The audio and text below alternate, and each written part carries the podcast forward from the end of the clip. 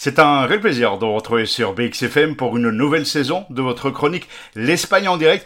Tout comme mes petits camarades de chroniqueuses et chroniqueurs, c'est un plaisir de vous retrouver cette semaine pour la rentrée de BXFM.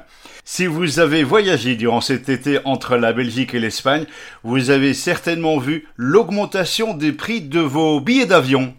Cette semaine, le sujet est la guerre entre, entre guillemets, bien entendu, entre Vueling et Ryanair, qui réalise la connexion entre la Belgique et ici même en Catalogne, d'où je réalise cette chronique hebdomadaire, ici à Barcelone. D'un côté, la compagnie jaune Vueling, avec ses plus de 18 millions de passagers entre Bruxelles et Barcelone sur une année fiscale représentant l'année 2022-2023. De l'autre côté, Ryanair compte sur la même année 9 millions de passagers entre la Belgique et la Catalogne, ici même où je réalise cette chronique hebdomadaire.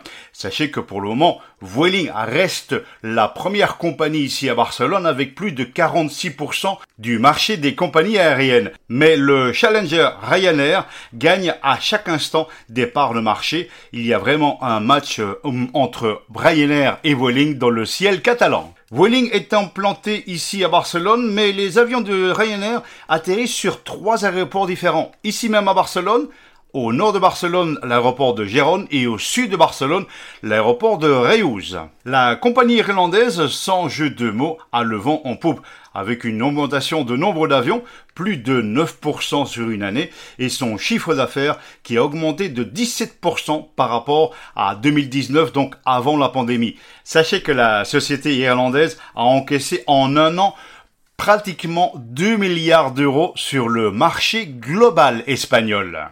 Durant cet été 2023, Ryanair en Catalogne dispose d'un chiffre enviable de 91% de taux d'occupation des sièges sur ses vols au départ et à l'arrivée en Catalogne. Mais malgré cette croissance de Ryanair, Vueling reste la première compagnie avec plus de 46% de marché représentant ici à Barcelone.